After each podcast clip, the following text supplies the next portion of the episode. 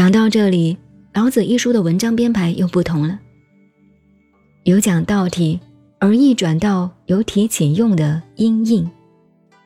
大家需要知道，道家的思想在可以出世亦能入世之间，有体有用。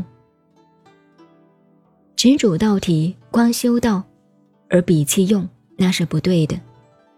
只出世而不能入世，固然不对。只讲用而不讲体，亦落在另外一边，也是错误。老庄与孔孟之道，都从《易经》的同一渊源而来。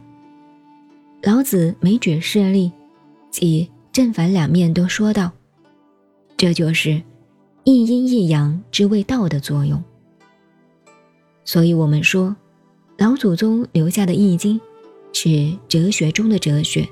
经典中的经典，他认为一体都含两面，两两分化变成多面。有人说《易经》真了不起啊，与黑格尔的辩证法一样。这种论调真是笑话。我经常有一个比喻：你看到一个祖父和孙子走在一道，你硬要说你这个祖父了不起。你长得与你孙子一样啊！讲《易经》与黑格尔的辩证法一样，等于说你的祖父了不起，居然和孙子一模一样，哪有这个道理？黑格尔的辩证法只是正反合三段论法，而《易经》不只是三段论法，《易经》的辩证是八段，乃至十段观象。因此，大家没有学过卦的道理，每一个卦的错综复杂，真是八面玲珑，都有八面的看法。最深点来讲，且有十面的看法。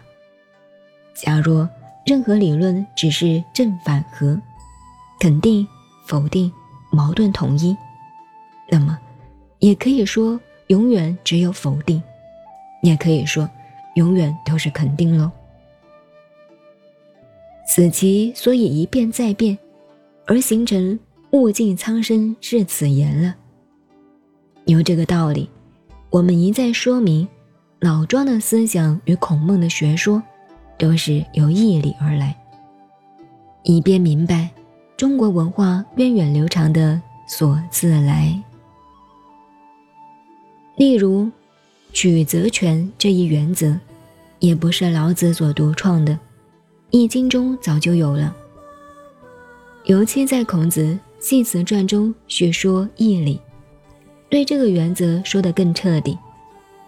孔子在《系辞传》上也说：“取成万物而不移。”因为我们老祖宗早就晓得，这个宇宙都是曲线的，是圆周形的，圆周便非直线所构成，在这个物理世界。